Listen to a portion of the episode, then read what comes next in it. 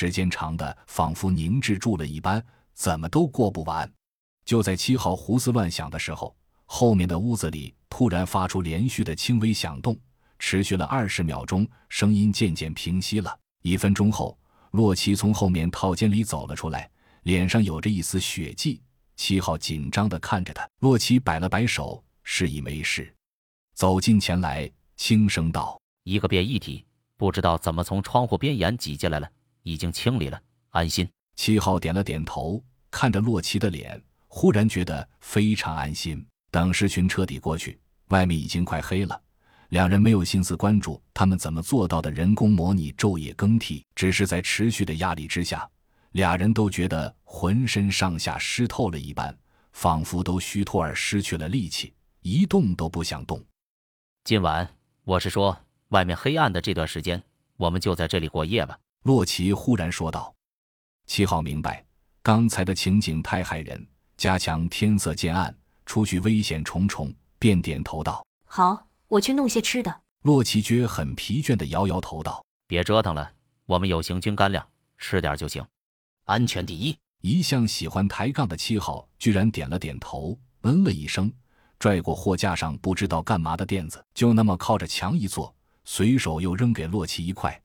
洛奇笑了笑，接过去，没说什么，自己做了一半，另一半留给了一个劲儿打着哈欠的奥丁。洛奇掏出行军干粮，撕开，把里面的整块牛肉塞到奥丁嘴边。这馋猫喵呜叫了一声。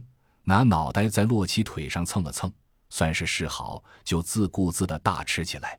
洛奇疼惜的看着这家伙大快朵颐，笑了笑，自己拿起干粮开始慢慢嚼了起来。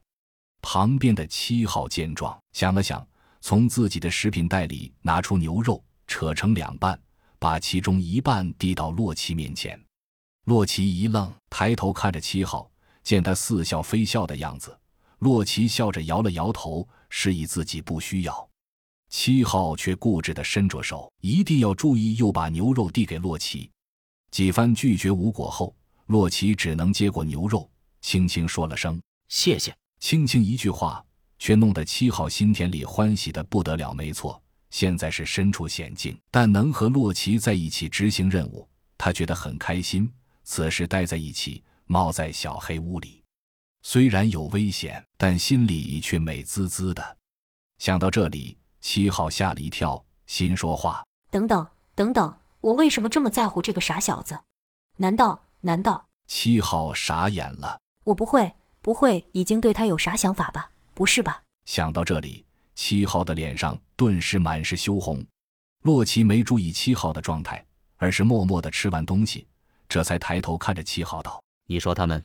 到底他们藏到哪里去了？七号思考了一会儿，低声道：“我觉得他们就在不远的地方。我想，我们首先需要找份地图。”洛奇深以为然。吃完东西，在整个小超市里陆续翻出不少有用的东西，唯独没有地图。洛奇皱了皱眉头，突然发现不远处，大概一百多米的地方，有一座高高的建筑，好像是信号塔，它顶上闪烁着红色的光芒。有了。洛奇有些激动地说：“我有办法了。”七号很是有些丈二和尚摸不着头脑地问：“神，什么办法？”洛奇解释道：“我想，我们先爬到那上面，不就可以一览众山小了吗？”七号一听，很是有些高兴的道：“对，你说的对。我们什么时候去？”洛奇盯着他，又笑了笑了，指着信号塔斩钉截铁的道：“吃饱喝足就是我们出动的时机。黑暗会影响我们，也会影响那些怪物。到时候。”你一定要跟紧我。七号点了点头，默默的吃着自己的干粮，心中却已准备好，前途无论如何，他要和洛奇在一起。